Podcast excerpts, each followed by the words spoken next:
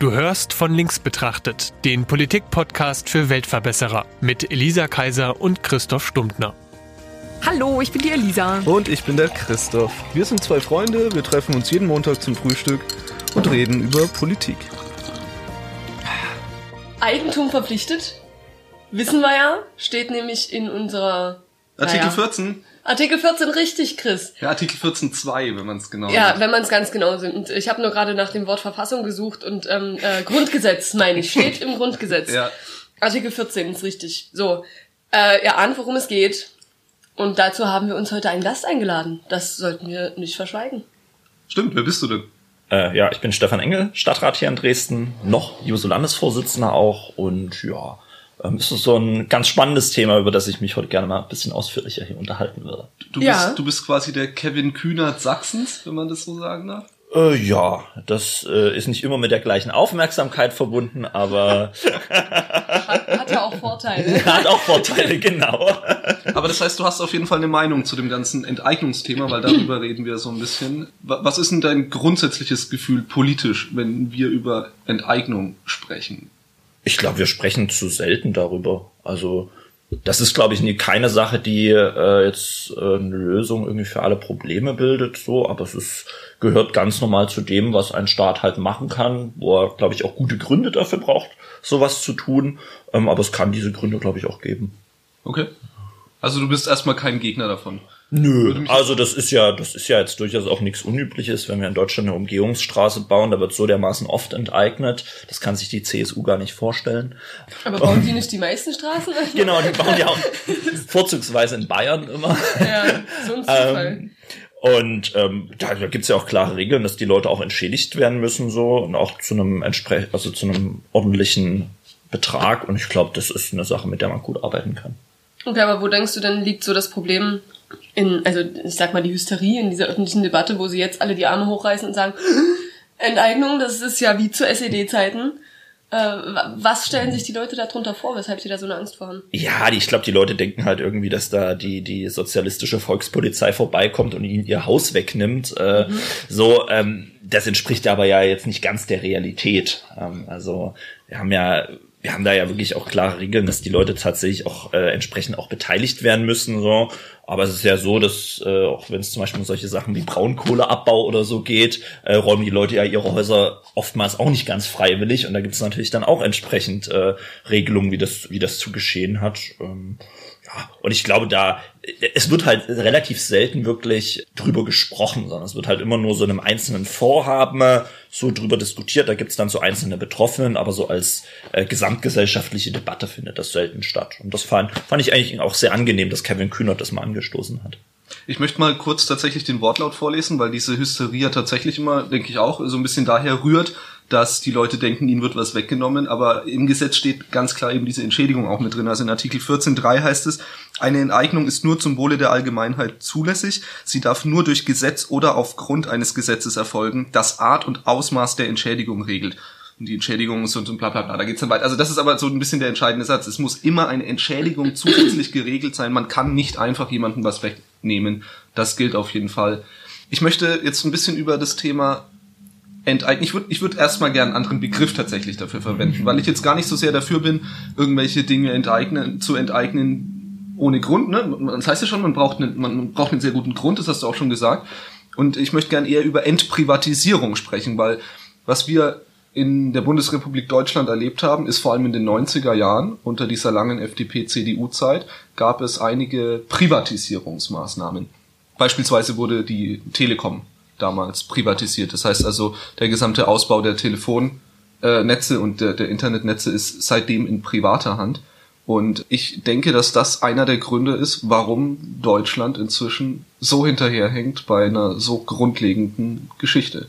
Ja, die These, die ich jetzt mal einfach so in den Raum stellen würde, wäre, ich denke, wir müssen wirklich weg von diesen altgemachten Fehlern.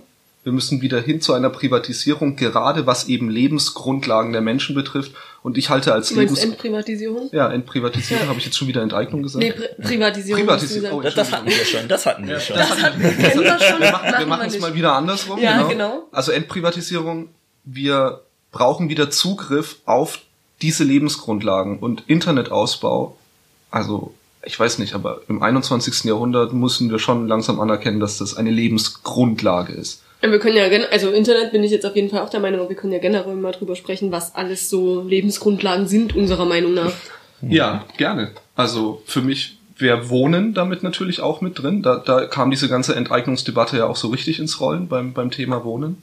Ähm, Wohnen muss jeder, ist eine Lebensgrundlage. Ich würde sagen, Infrastruktur insgesamt, also auch wirklich Mobilität, äh, ist eine Lebensgrundlage. Ja. Auch hier haben wir Privatisierungen, in dem Fall bei der Bahn erlebt, die Ja, ähnliche Teilweise. Ausbauschwächen hinterlassen haben, wobei da natürlich auch andere politische Entscheidungen noch eine Rolle, viel mehr spielen, glaube ich, als bei der Telekom.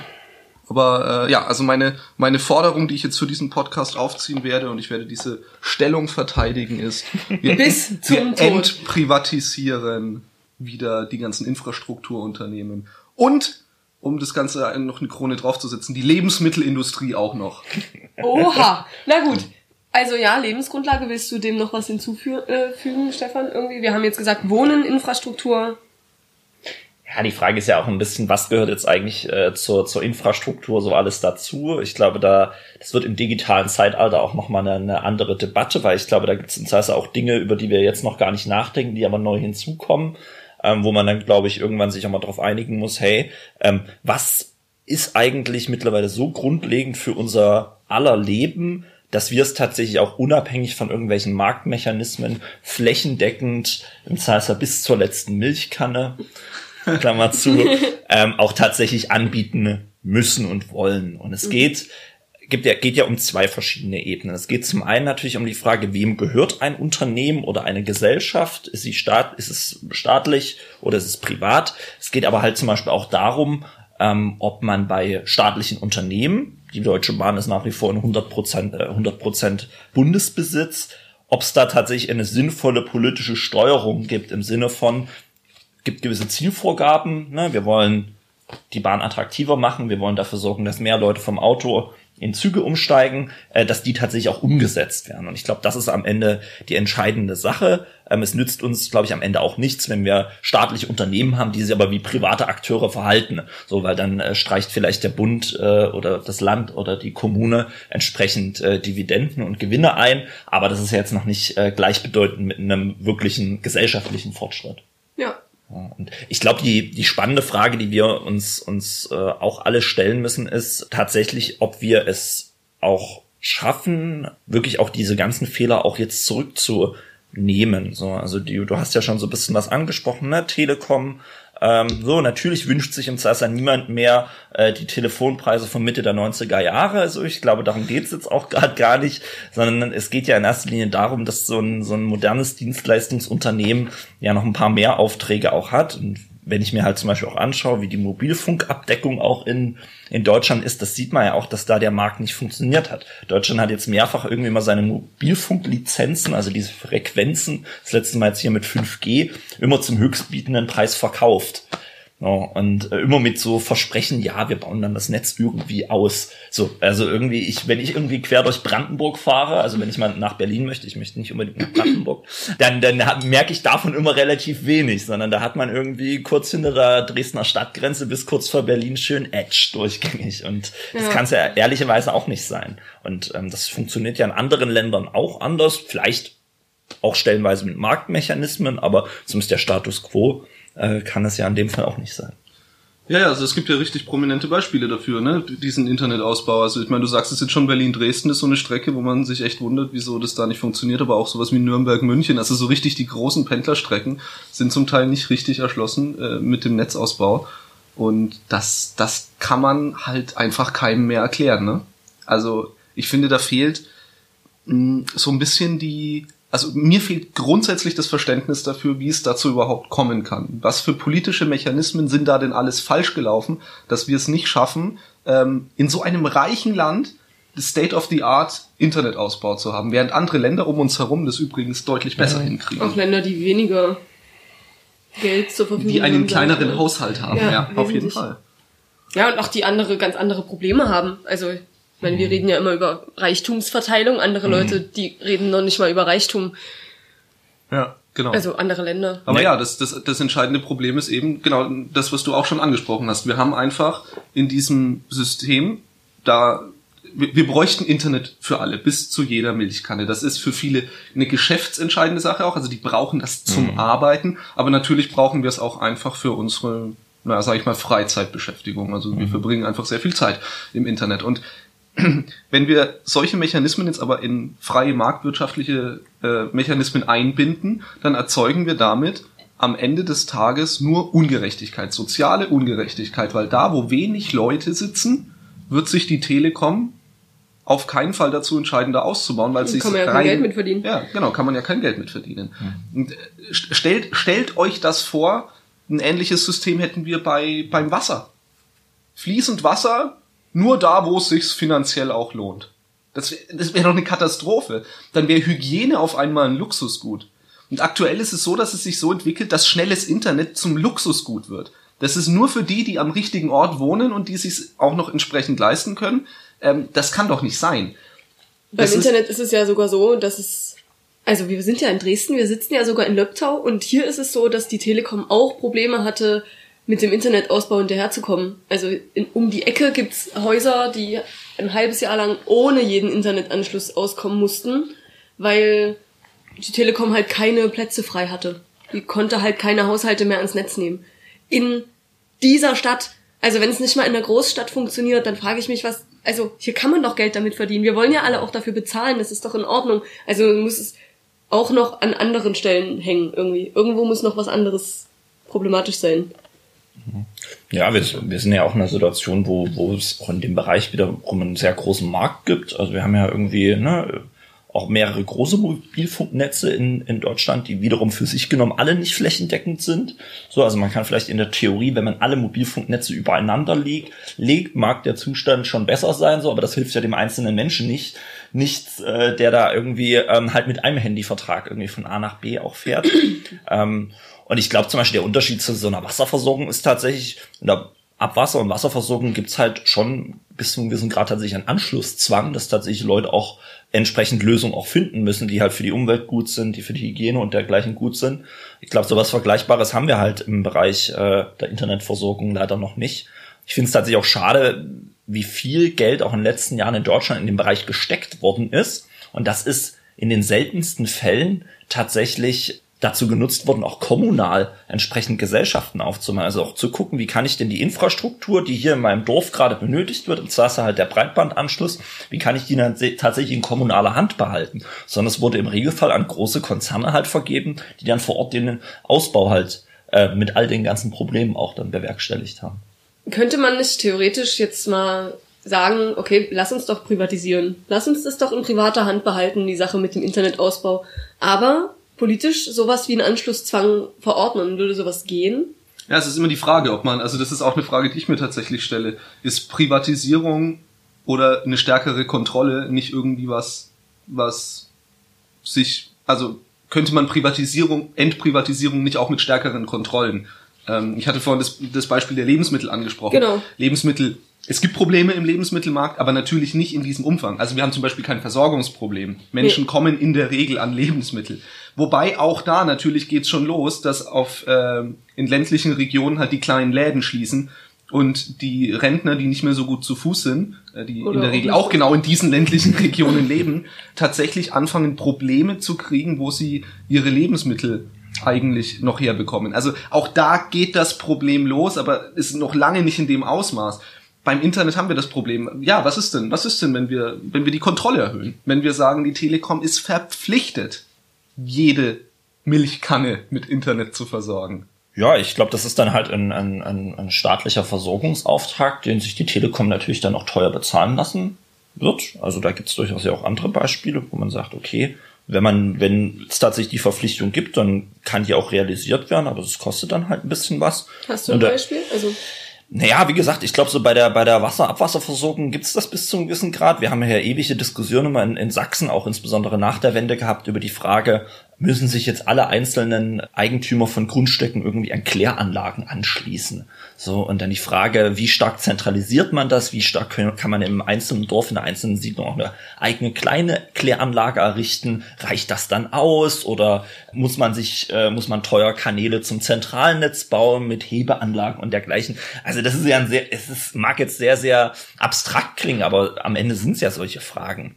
Was ich tatsächlich immer ein bisschen schade finde, auch, dass wir diese komplette Debatte privat versus staatlich organisiert nicht auch ein bisschen in, in Graustufen di diskutieren. Also was aus meiner Sicht auch in Deutschland viel zu kurz kommt mittlerweile, sind so klassisch genossenschaftliche Lösungen. Also dass ich zum Beispiel gucke, wie kann ich sowas halt aus der Bürgerschaft heraus auch organisieren, wie kann ich vielleicht auch mich vor Ort zusammentun, um Dinge auch besser zu machen. Das finde ich vor allem ähm, auch den Bereich der, des Einzelhandels ganz spannend. Also da gibt's auch durchaus Beispiele, wo halt in einzelnen Dörfern sich die Leute dann zusammentun und gemeinsam das Kapital sammeln, um tatsächlich zum Beispiel den Dorfladen auf einer anderen Basis weiter zu betreiben. Nicht irgendwie durch Lidl, Aldi, Rewe, sondern tatsächlich halt vor Ort sich überlegen, wie können wir das so auch als sozialen Treffpunkt, der wichtig ist, dass eine Gesellschaft auch zusammenhält, wie können wir den tatsächlich auch erhalten. Weil darum geht's ja im Kern auch dass die Leute vor Ort auch irgendwas haben, wo sie merken, hey, hier kann ich mich äh, zu Hause fühlen, hier habe ich tatsächlich auch einen Ankerpunkt, hier treffe ich auch andere Menschen, insbesondere in so älter werdenden Regionen ist das ja ein sehr wichtiges Thema. Also da frage ich mich, wie praktikabel sowas ist, weil das erfordert natürlich immer sehr viel Engagement der Leute vor Ort. Und das, also ich meine, wie, wie wird das, wie finanziert sich das denn? Müssen die da ihre Freizeit für opfern? Um sich, um, um dann sicherzustellen, dass der Lebensmittelladen noch ja noch Ware verkauft. Also das kann es ja irgendwie auch nicht sein, ne? Nö, ich, ich also, glaube, darum geht's jetzt aber auch gar nicht. Es geht einfach darum, äh, vielleicht gemeinsam eine, es, man braucht ja für die Einrichtung des solchen Ladens in erster Linie Eigenkapital, erstmal, was man bereitstellt, dass das tatsächlich gegeben ist und dass man sich auf eine Lösung ver, ähm, auch verständigt, die kostendeckend ist, aber die keine Gewinne realisiert. Und das ist ja gerade tatsächlich der Unterschied der am Ende es auch ausmacht, ob sich eine Kette, die großen Einzelhandelsketten, ob die sich vor Ort engagieren oder nicht. Wenn das für sie ein Nullsummenspiel ist, machen sie es nicht. Aber ich halte an sich ein Nullsummenspiel in so einer genossenschaftlichen Variante auch für vollkommen okay, weil es ja einen Mehrwert für die Gemeinschaft auch vor Ort hat. Und ich bin auch durchaus offen dafür, auch solche Gründungen von solchen Gesellschaften auch vielleicht staatlich ein bisschen stärker auch zu unterstützen, halt zu gucken, wie kann man da vor Ort äh, auch neue Strukturen auch zu schaffen. Und wenn die Leute sich dann in dem Zuge auch mehr engagieren, ist das auch eine schöne Sache weil ich, wir merken ja auch an vielen Stellen, dass es auch an ehrenamtlichen Engagement auch, auch mangelt. So, und das ist so diese, auch die Gesellschaft sofort in den Stadtteilen, auch in den kleinen Dörfern, vielleicht auch nicht mehr so funktioniert, wie es vielleicht vor 20, 30 Jahren irgendwie auch noch der Fall war.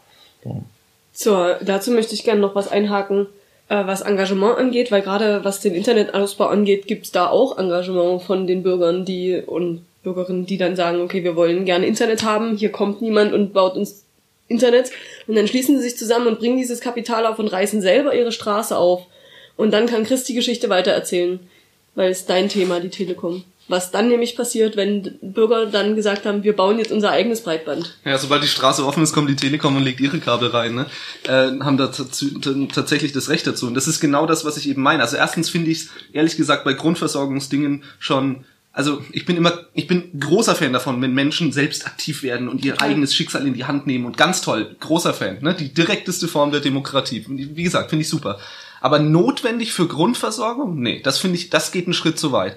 Unabhängig davon, wie dein gesellschaftliches Engagement ist, solltest du über die Lebensgrundlagen verfügen und dazu gehört auch Internet. Und da solltest du nicht erst anfangen, ja, und jetzt müssen wir schauen, wie wir das selber geregelt kriegen. Ich, ich kann mir richtig ja. vorstellen, das ist natürlich, das ist Kommunalpolitik und ich weiß, wie kleinteilig Kommunalpolitik wird. Da geht's dann konkret um, wie komme ich an den Antrag, wie komme ich an die Gelder, wer reißt die Straße, ich brauche ein Unternehmen, das das macht. Das ist richtig kompliziert. Das muss alles passieren. Das können Gemeinden, Kommunen machen, das können sicher auch irgendwelche Bürgerinitiativen hinkriegen.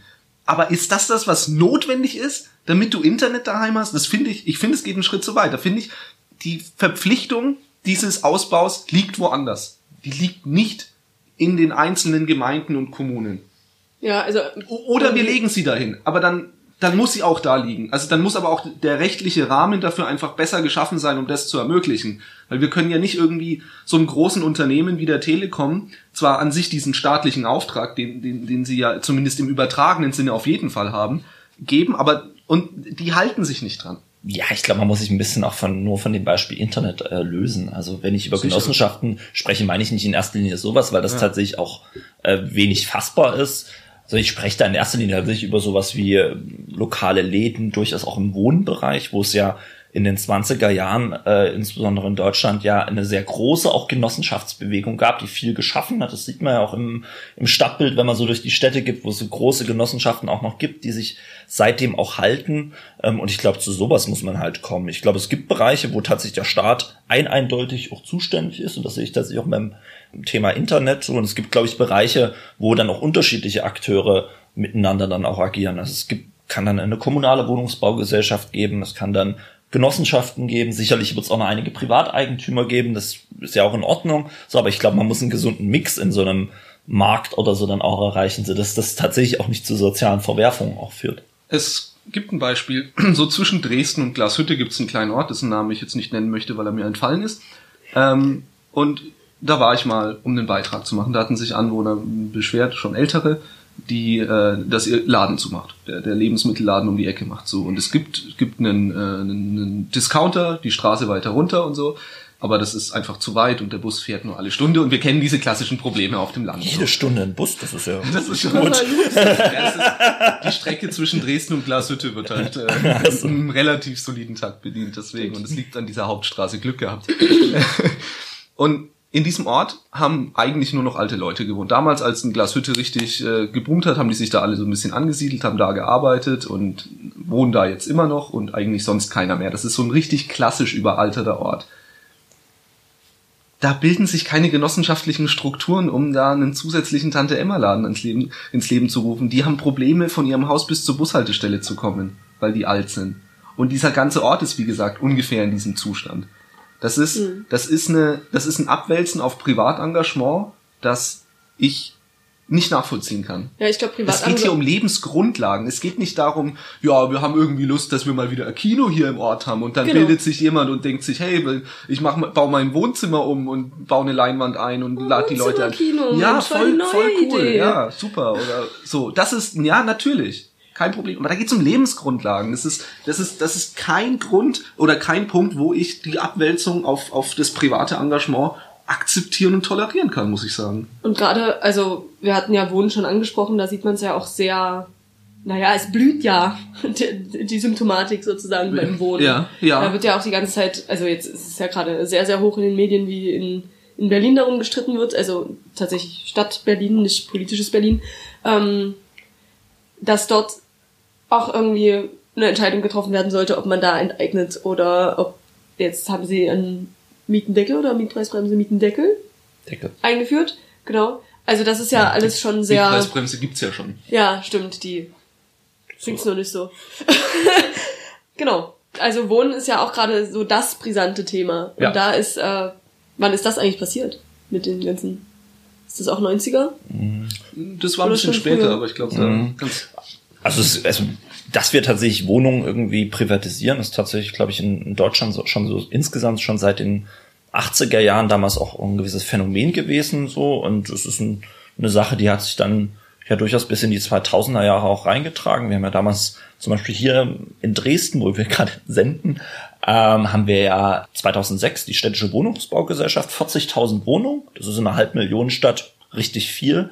Damals für eine Milliarde Euro an einen Privateigentümer ähm, verkauft. So. Und die Stadt dachte damals, Mensch, was für ein tolles, lukratives Geschäft. Ich mache da noch eine Sozialkarte dazu, da schütze ich die Mieterinnen und Mieter und ich bin dann schuldenfrei als Stadt. Ähm, ja, das dachten auch viele, dass das ein ganz gutes Konzept ist. Heute merkt man, na, da war, das war dann doch nicht so die beste Variante. Die Milliarde ist alle, ja. Naja, die, die, man hat damals halt seine Schulden beglichen, so, man hat sich vielleicht auch ein bisschen mehr Handlungsfreiheit als Stadt irgendwie auch erkauft man hat aber, steht aber jetzt vor dem Problem, man hat null Einfluss auf so einen Mietmarkt. Also man ist da tatsächlich auch dem privaten Eigentümer ausgeliefert und es häufen sich jetzt die Probleme auch, ähm, die die Mieterinnen und Mieter halt auch haben. Also mit Sanierungsstau, mit äh, sehr starken Mieterhöhungen und dergleichen. Und ähm, das ist aus meiner Sicht schon so ein Beispiel, wo man sieht, das greift einfach zu kurz, wenn man da nur auf den eigentlichen städtischen Haushalt auch schaut und das dabei vollkommen außer Betracht lässt, was das tatsächlich auch für Konsequenzen hat und was man sich da tatsächlich auch als Staat aus der Hand gibt. Weil es fehlt dann tatsächlich auch jede Möglichkeit, ähm, vor Ort auch wirklich noch gestalten zu können. Also tatsächlich auch zu gucken, was habe ich für, was habe ich hier vielleicht als Stadt oder Gemeinde für Flächen, wie kann ich die neu gestalten, das habe ich dann alles nicht mehr. Ich muss dann immer beim Privateigentümer anklopfen und dann irgendwie teuer Geld wieder dafür bezahlen, wenn ich irgendwas äh, machen möchte. Und das ist tatsächlich eine Sache, die sich zum Glück in den letzten Jahren gesellschaftlich wieder ein bisschen auch gedreht hat. Äh, stimmt, man hat ja auch nicht mal mehr Einfluss auf so Stadtentwicklungssachen. Also jede soziale Durchmischung wird ja dadurch auch irgendwie unterbunden. Und in Dresden sieht man es ja extrem, da wird unfassbar viel gebaut. Also so von Wohnungsmangel in der bloßen Masse kann man wahrscheinlich irgendwie nicht mehr sprechen. Aber die Frage ist, was da für Wohnungen gebaut werden. Also ich kann jetzt da nur so ein bisschen aus meinem, was ich so höre, schöpfen. Aber eine vierköpfige Familie, äh, die halt irgendwie, ich meine, ähm, Christian wohnt in einer Dreizimmerwohnung, Ja. das ist schon echt klein so, aber wenn man dann noch irgendwie ein Kind mehr hätte, dann würde man sagen, okay, vier Zimmer wären schon schön. Findet man eine Vierzimmerwohnung, das ist wirklich, oder vier oder gar fünf. Und ne, dann, also das ist erstens, es gibt sehr wenige, weil das, was nämlich gebaut wird, werden, ist halt Lofts und drei Zimmer, bis drei Zimmerwohnungen, weil es das ist, was ich irgendwie an gut verdiene, wenn es denn überhaupt so viele noch gibt, irgendwie gut verkauft. Und das ist auch eine alles, was ideale Ferienwohnungsgröße so für Airbnb. ja, genau, irgendwie sowas. Und auch gerade was jetzt so in, in, in der Innenstadt gebaut wird, das ist, ist ja Luxus. Das sind ja Luxuswohnungen. Die haben Eichenparkett, die haben alle tiefgezogene Fenster. Wer zur Hölle will nur und tiefgezogene Fenster? Tiefgaragen unter den. Und Tiefgaragen, da wo ein Stellplatz wahrscheinlich 100 Euro kostet im Monat, was dann wahrscheinlich auch Peanuts ist im Vergleich. Aber wer, wer mietet das denn als Dresdner? Also, dass da irgendwie ein, ein, ein Externer hinkommt, der halt irgendwie eine Sommerresidenz in der Residenzstadt Dresden will. Schöne Sache. Ja. Toll. Im schönen Elbflorenz kann ich auch an sich nur empfehlen. Genau, Ja. ist nett, aber so die Leute, die wirklich hier sind und hier bleiben wollen, weil sie halt hier arbeiten und auch irgendwie hier verwurzelt sind. Ich bin, man hat nie unbedingt das Recht, wirklich am Postplatz oder neben der Frauenkirche zu wohnen, aber darum geht's ja nicht. Das ist ja auch in Löbtau ist es ja hier genauso, ne, dass die alles vollbauen mit diesen Luxuswohnungen. Ja, wichtig ist halt, dass wir uns keine Milieus bilden, ne? Oder, oder Genau, und das ist aber, also der Zug ist, glaube ich, Ja, der abgefahren. Zug ist definitiv abgefahren. Das sind, das sind Verdrängungsmechanismen, die hier einsetzen. Genau, Ja. weil es gibt Fünfzimmerwohnungen in Gorbitz, in Prolis, so im, Hm. Also erstens ist es relativ weit weg und dann ist es wirklich einfach schon eine Milieubildung vonstatten gegangen. Aber das ist, äh, glaube ich, ein Thema für einen anderen Tag. Nö. Äh, Aber ich dachte, wir holen uns jemand anders für Ghettoisierung. Ach so, für Ghettoisierung, ja, okay. Ja. Aber also das Thema der, der, der, der steigenden Mieten und Ach so, ja, na, das gehört der natürlich hier hin. katastrophalen Folgen der Privatisierung Mhm. von Wohnungen hat ja genau das gezeigt, nämlich dass freie marktwirtschaftliche Mechanismen in solchen Fällen wirklich einfach kritisch sind. Die großen Treiber, die großen Miettreiber sind ja die Kapitalgesellschaften. Und das, man, man muss sich mal vor Augen führen, was eine Kapitalgesellschaft ist. Eine Kapitalgesellschaft hat nicht als Kunden den Mieter, sondern den Anleger. Der, der Geld anlegt, ist der Kunde von Vonovia. Und Vonovia sorgt dafür, dass dieses Geld mehr wird. Die schöpfen natürlich dann entsprechend die gesellschaftlich, natürlich im Rahmen sich befinden meistens, äh, gesellschaftlichen, äh, gesetzlichen Rahmen aus, wie viel die ihre Mieten pro äh, Jahr erhöhen können, wo die Investitionen am klügsten sind, damit man da vielleicht noch mal ein bisschen was absetzen kann und so weiter und so fort. Das sind, das sind Geldvermehrungsmaschinen. Und ich habe da erstmal auch nichts dagegen. Ich finde sowas, es muss Kapitalgesellschaften geben, natürlich, warum nicht? Aber im Wohnungsmarkt, das geht immer nur auf Kosten der Mieter. Das geht auf Kosten der tatsächlichen Allgemeinheit. Ja, aber stimmt, wie du schon gesagt hast, wir müssen halt alle irgendwo wohnen. Ja. Pappkarton ist echt unbequem. Wir, wir können, wir können, ja genau, es ist, wir, wir müssen wohnen. Wir können nicht einfach aufhören zu wohnen. Und übrigens, genauso können wir auch nicht einfach aufhören, das Internet zu benutzen. Kommunikation ist, nein, Kommunikation ist eine Lebensgrundlage. Menschen kommunizieren. Das liegt uns in den Genen. Und das ist die moderne Form der Kommunikation. Du beschneidest Menschen, wenn du ihnen das Internet wegnimmst. Da- Das vertrete ich. Das ist, und genauso ist es mit Mobilität. Mobilität ist auch ein Grundbedürfnis. Und alle diese Dinge, ich meine, bei der Mobilität ist es noch nicht ganz so drastisch, noch haben wir unsere Straßen nicht privatisiert. Das ist auch gut so.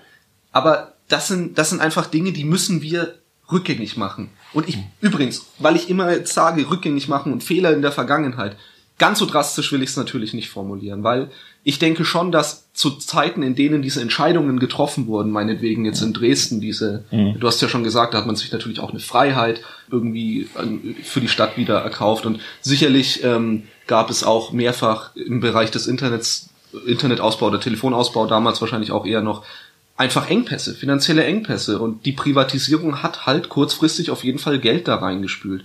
Und man darf nie vergessen, dass diese lange CDU-FDP-Regierung damals ähm, natürlich auch einen sehr großen Mittelstand und eine sehr stabile Wirtschaft in, in Deutschland zur Folge hatte. Ja, wir, wir, wir schwimmen schon nicht ohne Grund in diesem Luxus. Aber was wir jetzt sehen, sind einfach soziale Probleme, die sich daraus gebildet haben, langfristig gebildet haben. Und die müssen wir wieder in den Griff kriegen.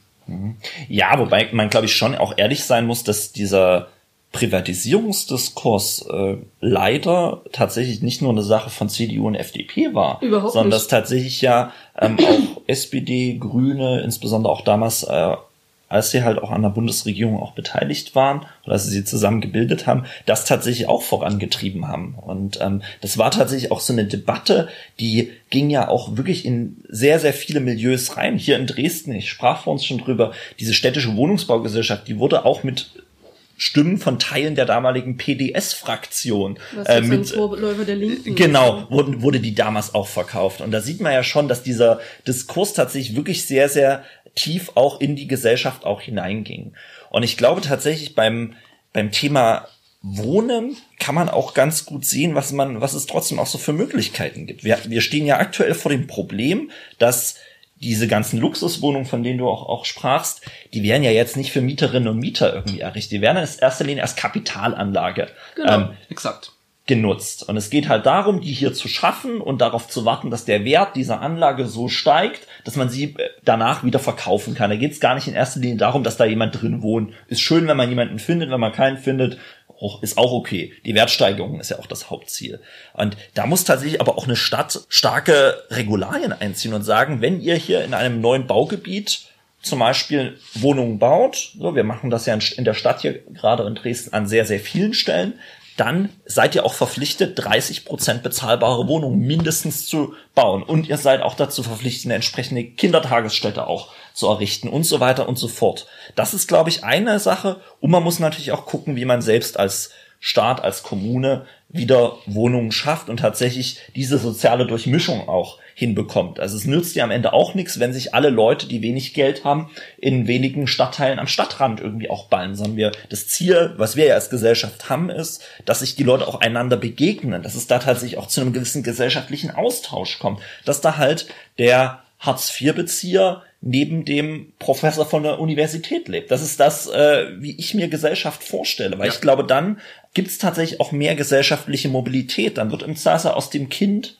von der Hartz-IV-Bezieherin dann später vielleicht auch mal ein Professor und vielleicht auch mal andersherum. Aber so funktioniert ja gesellschaftlicher Auf- und Abstieg und das haben wir in Deutschland zunehmend viel zu wenig. Da ist es sehr, sehr manifestiert. Da du bleibst dort, wo du herkommst. Und das kann es ja aus meiner Sicht auch nicht sein. Und umso stärker man halt so diese Grundbedürfnisse auch in private Hand gibt, umso stärker wird natürlich dann auch so, werden solche Prozesse dann auch verstärkt. Da würde ich gerne nochmal einhaken, was du gesagt hast mit ähm, dem Kontrollmechanismus, dass die Stadt sagen kann, könnte, Ja. ihr müsst 30 Prozent bezahlbaren Wohnraum schaffen. Das ist ja, es gibt ja ähm, Zuschüsse, wenn man Sozialwohnungen ähm, schafft. Und das ist ja aber auch was, was massiv ausgebeutet wird. Was auch ganz, ganz viel gerade in diesen Randbezirken passiert ist, dass irgendeine Wohnungsbaugenossenschaft gesagt hat, okay, klar, wir machen diesen Block hier komplett, keine Ahnung wie viele hundert Wohnungen, zu Sozialwohnungen. Und dann ist nichts weiter passiert. Die haben es verfallen lassen, da ist kein, keine Investition mehr passiert. Es kann sein, dass es nicht für das ganze Viertel galt, aber es auf jeden Fall gibt's mehrere Beispiele dafür. Und das, dann streichen sie sozusagen, also ist jetzt ein bisschen überspitzt, streichen sie diese Subventionen für eine Sozialwohnung ein und machen nichts. Nee, es ist ein bisschen noch mal eine andere Debatte, weil da geht es tatsächlich um, also ich hatte ja vorhin schon gesagt, ne, wir haben damals, äh, als die Stadt diese Wohnung auch äh, verkauft hat, hat man so eine Sozialkarte auch vereinbart und darin ist zum Beispiel festgeschrieben, dass die Stadt Dresden einen gewissen Anteil an, an Belegungsrechten hat, die sie praktisch nutzen kann, um Leute, die zum Beispiel im ALG 2 Bezug sind, tatsächlich auch eine angemessene Wohnung bereitzustellen. Das Problem, was jetzt passiert ist, ist, diese Belegungsrechte sind nicht mehr über die komplette Stadt verteilt, wie es früher war, sondern die ballen sich dann in einzelnen Wohnblöcken, so wo man natürlich dann ein und dasselbe Klientel hat in einem Hauseingang und wo es natürlich dann auch zu sozialen Problemen kommt, wo es dann auch, wo die Leute sich auch nicht wohlfühlen, wo auch die Bausubstanz auch leidet. Das ist aus meiner Sicht schon auch ein Negativbeispiel. Wenn wir jetzt zum Beispiel auch mit einem einzelnen ähm, Immobilieneigentümer oder jemand, der halt neue Immobilien schaffen möchte, sowas vereinbaren, dann geht es ja nicht um einen dauerhaften Zuschuss, da geht es ja tatsächlich darum, dass er für den Bau der Wohnung einen gewissen Zuschuss bekommt, sodass die Baukosten ein wenig sinken und er praktisch das dann auch zu einem entsprechenden Preis auch auch ähm, vermieten kann. Das funktioniert durchaus. Es gibt ganz viele deutsche Städte, die solche Modelle auch fahren. Ja, So. warte mal, bis die Zeiten auslaufen, weil Ja, das ist ja die Frage. Gilt sowas 15 Jahre, gilt sowas 25 oder 30 Jahre? Ich Ja, bin der Auffassung, man muss sowas 50. verlängern.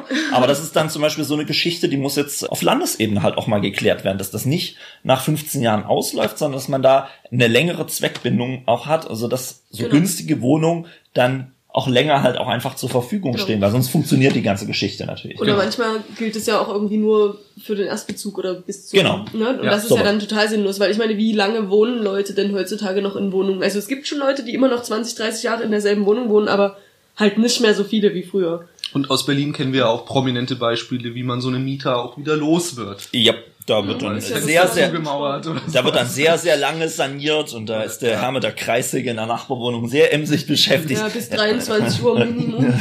Okay. Ja, aber ich meine, wenn es um viel Geld geht, fangen solche Prozesse Genau. an. Und das ist, das ist eben genau das. Freie Marktwirtschaft ist ein großartiger Wettbewerbstreiber. Es ist was, da, ist, da entsteht viel Dynamik in der Wirtschaft und das ist ganz, ganz toll in manchen Bereichen.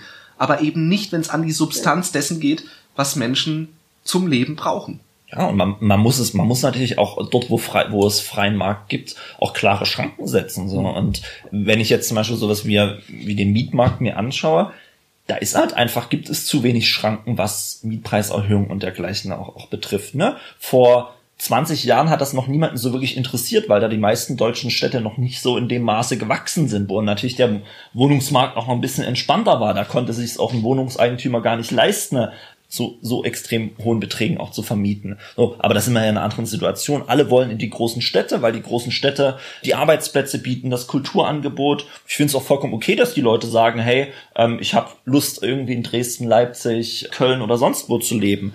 Aber dann ist es halt auch die soziale Verpflichtung, entsprechend auch Infrastruktur und Wohnraum und alles weitere auch bereitzustellen. Aber da, ver da verflechten ja jetzt diese Probleme tatsächlich ineinander. Ich, es ist ja nun mal auch ein Teil zumindest der Wahrheit, dass diese Zentralisierung, also dass es die Menschen so sehr in die Großstädte zieht, auch daran liegt, dass der Ausbau entsprechender Infrastruktur auf dem Land so schlecht ist.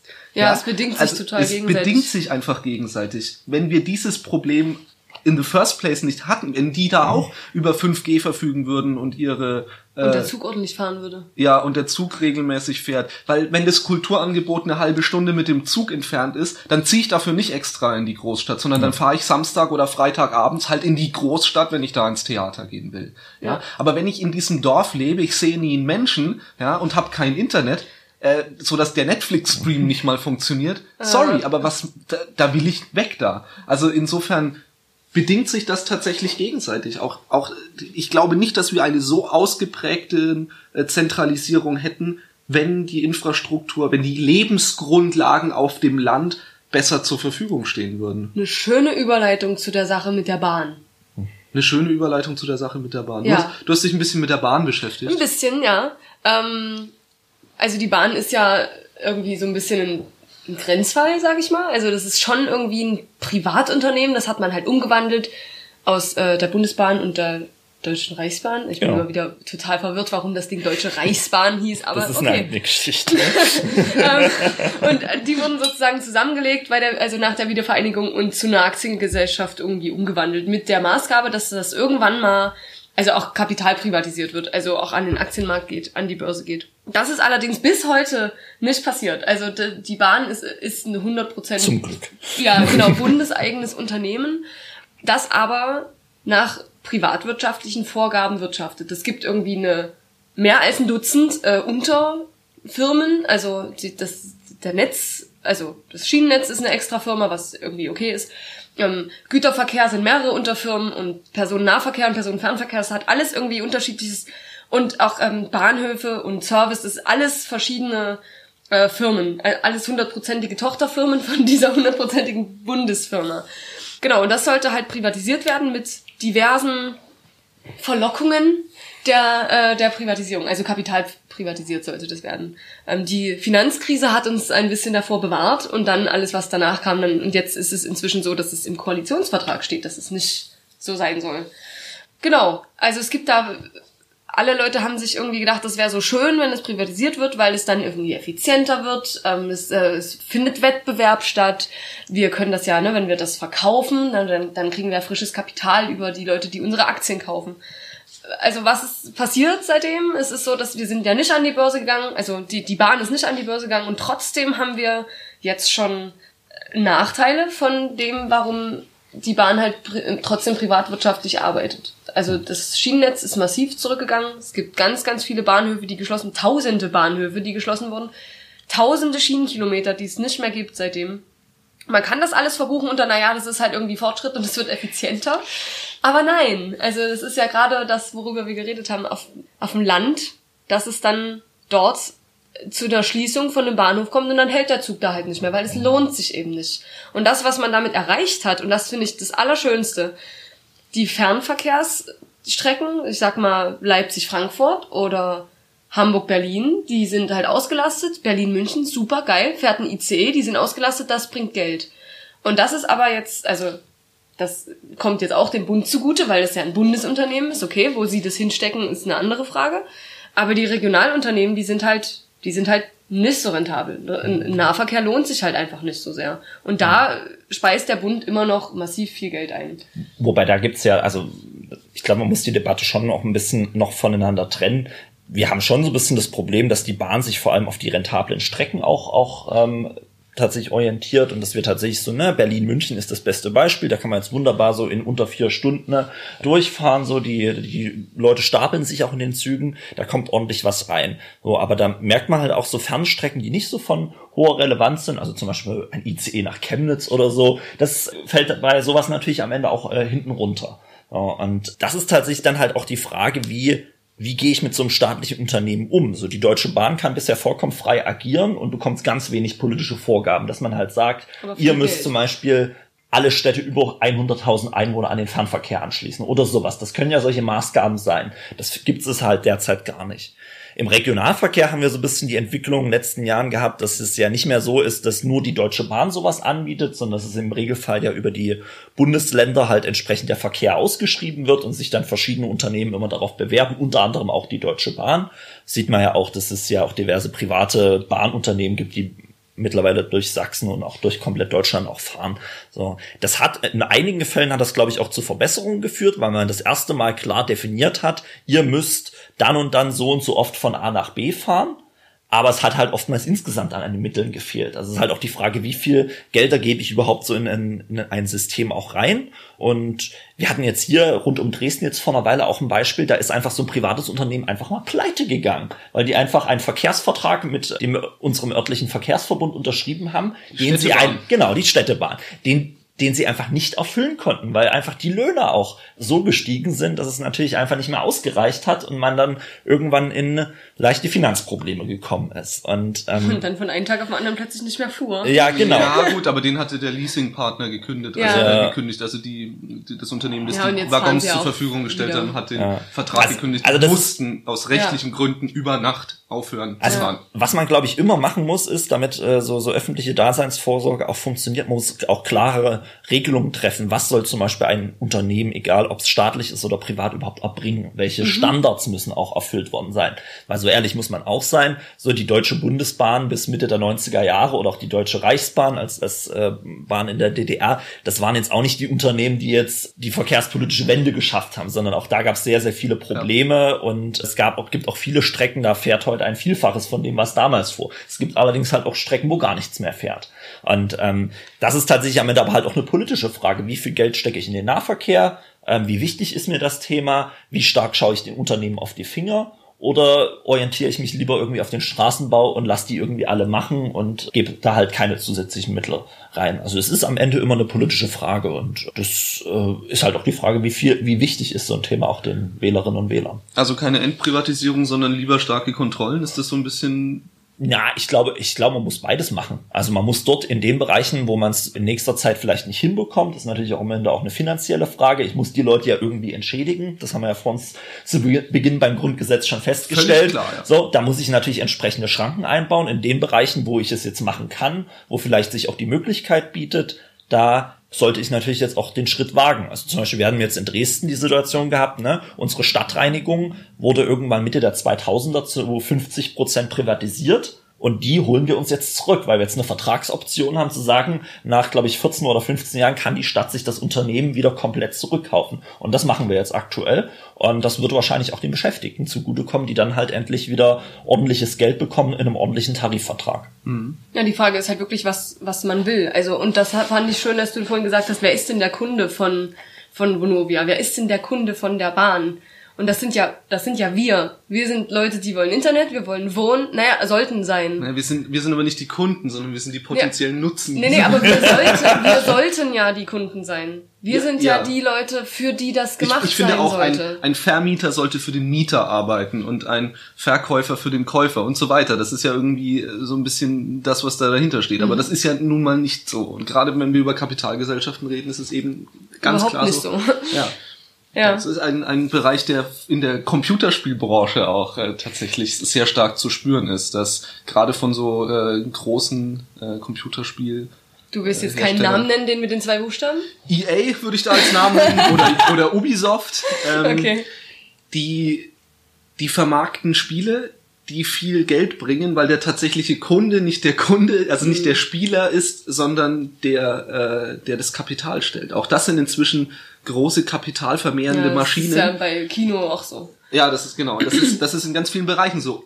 Und da habe ich nicht so viel dagegen. Weil das ist halt Luxus ist, quasi. Ja, das ist, das ist Luxus. Du brauchst halt Battlefield nicht, äh, um zu leben. Ja, also die Manche meisten, vielleicht- manche brauchen, vielleicht die doch. meisten brauchen. Battlefield brauchen nicht alle, um zu leben. Aber wohnen muss jeder. Und Internet Essen braucht auch. jeder und Essen auch und Wasser auch und Strom auch. Und das sind alles Dinge, die gehören einfach zu einer Ja. Grundausstattung des Lebens mit dazu. Und ich finde, wir als ähm, oder der Staat, die Politik hat die Verantwortung dafür zu sorgen, dass jeder Bürger Zugang zu diesen Lebensgrundlagen hat. Und da versagen wir aktuell in großem Stil. Ich würde mal sagen, jetzt haben wir ganz schön viel gemeckert. Ja, Ja, aber du hast uns noch ein paar positive Beispiele gerade schon anklingen lassen. Du hast ja gerade gesagt, dass, dass die Stadt Dresden zumindest ähm, dort Anteile an der Müllentsorgung, war das so? An der Stadtreinigung. Also Stadtreinigung, genau, ähm, zurückkauft, um, um wieder bessere Löhne zahlen zu können, mehr Kontrolle zu haben. Du hast aber noch mehr Beispiele mitgebracht. Genau, ähm, ich habe ja vorhin schon so ein bisschen über das Thema Wohnen auch gesprochen. Wir haben jetzt äh, vor ein paar Jahren hier in Dresden eine neue stä- städtische Wohnungsbaugesellschaft gegründet, die sich halt zum Ziel gesetzt hat, wieder bezahlbaren Wohnraum zu schaffen, der tatsächlich auch der Stadt selbst gehört, wo man nicht mehr mit privaten Aktiengesellschaften äh, in schwierige Verhandlungen treten muss, sondern wo man selbst sagen kann, wir haben hier einen Beitrag zu einer sozial durchmischten Stadt geschaffen, die tatsächlich die Reiche, die Reichen nicht nur in wenigen Stadtteilen konzentriert und die Armen in wenigen Stadtteilen, sondern tatsächlich die Gesellschaft auch zusammenhält. Das ist ein schwieriges Unterfangen, weil wir müssen jetzt ganz viele Flächen ankaufen und gucken, wo können wir überhaupt noch neue Wohnungen auch ankaufen beziehungsweise auch neue bauen. Aber das ist eine Sache, die läuft gerade so und ich bin nicht auch ganz zuversichtlich, dass das auch einen Beitrag leisten wird. Das ist natürlich ein teures Unterfangen, weil wenn man dauern, es macht einen Unterschied, ob ich 40.000 Wohnungen habe oder ob ich jetzt peu à peu Wohnblock für Wohnblock neu bauen muss. Wir machen gerade auch noch eine andere Sache, dass wir unsere städtischen, unsere, die Drehwag praktisch unser großer Dienstleister, der sich so um die komplette Energieversorgung auch kümmert hier in Dresden, unsere Stadtwerke, dass wir die ähm, jetzt auch wieder komplett in städtischer Hand auch übernehmen und da tatsächlich auch wieder den vollen Einf Einfluss drauf haben. Und ähm, ich würde es tatsächlich auch mal so übergreifend denken, wenn eine Stadt tatsächlich so ein breites Portfolio an verschiedenen Unternehmen und Gesellschaften hat, die sie selbst steuern kann, dann kann man ganz viele unterschiedliche Dinge auch gestalten. Dann kann man Stadtentwicklung anders betreiben, man kann anders zum Beispiel Arbeitsmarktpolitik betreiben, weil man ist ja allein schon mal Arbeitgeber von vielen Tausenden Beschäftigten. Man kann auch ganz anders selbst als Stadt auch nochmal unternehmerisch aktiv werden, kann gucken, wie kann ich das Engagement auch noch ausbauen. Da ist auch viel Expertise dann einfach da. man kann auch stadtplanerisch vieles zusammenlegen. Genau, also äh, da kann man ja wirklich, wenn es um Flächen geht, dann kann ich gucken, okay, meine Stadtwerke brauchen irgendeine Fläche nicht mehr, dann kann ich das zum Beispiel meinem städtischen Wohnungsbauunternehmen dann geben, was dann mit der Fläche weiterarbeitet. Da ist gar kein privater Akteur im Spiel, sondern ich kann halt schauen, wie kann ich das verknüpft miteinander denken. Und das ist aus meiner Sicht die wirklich spannende Sache, weil das unterliegt ja alles dann auch einer demokratischen Kontrolle. Sprich, die Bürgerinnen und Bürger wählen ihren Stadtrat, und der Stadtrat entscheidet dann darüber, was wird zum Beispiel mit einzelnen Flächen auch gemacht. Und das ist aus meiner Sicht eine sehr, sehr schöne Sache, ähm, weil dann ist man halt nicht dem Wohl und Wehe von Kapitalanlegern irgendwie ausgeliefert, sondern ist halt selbst auch Herr des Verfahrens. Hm. Ich, ich setze mal die Überschrift Entprivatisierung auf kommunaler Ebene, die da schon einfach stattfindet. Das sind schon Prozesse, die laufen. Ist das was, was auf dem Land auch funktionieren kann? Also ich gehe davon, also ich, also meine These ist, das kann in jeder Gemeinde funktionieren, aber in jeder Gemeinde gibt es äh, gibt es so verschiedene Gesellschaften. So, man muss natürlich immer gucken, liegt sowas vielleicht dann auch auf, eher auf einer Ebene eines Landkreises oder so. Aber es gibt da durchaus Beispiele, dass man sowas auch übergreifend denken kann. Zum Beispiel in Nordrhein-Westfalen und Baden-Württemberg hat die SPD jetzt jeweils gefordert, auch eine Landesbaugesellschaft mal zu gründen. Also dass nicht jede einzelne Kommune ihre neuen Wohnungen äh, in kommunaler oder in staatlicher Hand schafft, sondern dass man tatsächlich übergreifend auch für kleinere Gemeinden da eine Lösung findet. Also ich glaube, das kann man, kann man auf jeder Ebene machen und das, da würde ich auch wirklich niemanden ausnehmen. Da ist die Bundesebene in der Pflicht, die Landesebene, das sind die Kreise in der Pflicht, aber halt auch jede einzelne Gemeinde, vielleicht auch die kleiner ist. Da würde ich gerne noch ergänzen, dass das ja wirklich eine richtige Entprivatisierung ist. Das hat ja mit Enteignung und diesem Rechtsweg, den wir, der über Artikel 14 möglich wäre, gar nichts zu tun. Dieses Zurückkaufen ist ja wirklich mhm. Initiative von einer Stadt oder einer Kommune oder einem Land. Ist es denn teurer als eine Enteignung? Ich glaube, es kommt immer drauf an, also weil eine Enteignung ist ja auch immer ein relativ aufwendiger Vorgang, mhm. also mit einer sehr umfassenden Rechtsbeteiligung. Ähm, und oftmals ist es dann lukrativer, auch einen etwas höheren Preis zu zahlen, aber auf einer freiwilligen Basis äh, etwas zu bekommen, als über mehrere Jahre lang gegebenenfalls noch mit Gerichtsprozessen sich äh, auch, auch zu beschäftigen. Deswegen ist es, muss man, glaube ich, bei Enteignung immer ein bisschen gucken, um was für einen Fall geht es tatsächlich und welche, welche Vorteile bringt mir das tatsächlich als Staat dann tatsächlich. So, so machen wir das ja zum Beispiel bei irgendwelchen Umgehungsstraßen auch. Ja. Man versucht es erstmal auf freiwilliger Basis mit den Leuten zu besprechen. So, und wenn das tatsächlich alles nicht wirkt, erst dann kommen wir äh, wirklich zu einem Enteignungsverfahren, wo die Leute dann anhand von äh, so standardisierten Sätzen auch entschädigt werden. Und so wollen wir es ja. Wir wollen ja, dass so Leute freiwillig ja. miteinander arbeiten. Und ja, ja, genau, ja. arbeitet man ja auch zufriedener miteinander und meine These auch effizienter. Ja. ja. Also Enteignung ist, ist gar nichts, wovor man Angst haben muss. Im Gegenteil, es ist sogar was, was schon auf kommunaler Ebene sehr häufig an, eingesetzt wird und Entprivatisierung so ein bisschen Genau. Die Frage ist glaub, aus meiner Sicht auch immer ein bisschen, was für, mit was für Begrifflichkeiten arbeite ich eigentlich? Enteignung klingt ja wirklich immer nach, ich nehme irgendjemanden etwas weg. Man kann es ja aber auch anders nennen, man kann es Vergesellschaftung nennen. Also, äh, das ist, nein, es, es geht auch so ein bisschen darum. Treten ja. nein, aber, aber in dem Fall prägt, äh, prägt ja Sprache auch schon ein bisschen ja, Bewusstsein, so. Deswegen finde ich Entprivatisierung auch so einen schönen Begriff, weil es irgendwie viel mehr das es ist dann halt nicht mehr privat. Es geht ist. uns dann halt wieder alle was an. Genau. genau. Es ist nicht nur so ein paar Leute, die davon was haben, sondern wir alle. Und das ist doch eigentlich. Das wollen wir. Das doch. wollen wir ja. So, das waren jetzt unsere Gedanken zum Thema Entprivatisierung. Uns interessieren allerdings auch deine Gedanken zu dem Thema. Schreib uns einen Kommentar, füll unsere Wissenslücken und beteilige dich am Gespräch auf von links betrachtet.de. Wenn dir gefällt, was wir hier tun, dann folge uns auf Instagram oder Twitter und unterstütz uns auf Steady. Die Links findest du in der Beschreibung dieses Podcasts. Beim nächsten Mal geht's um Klimapolitik.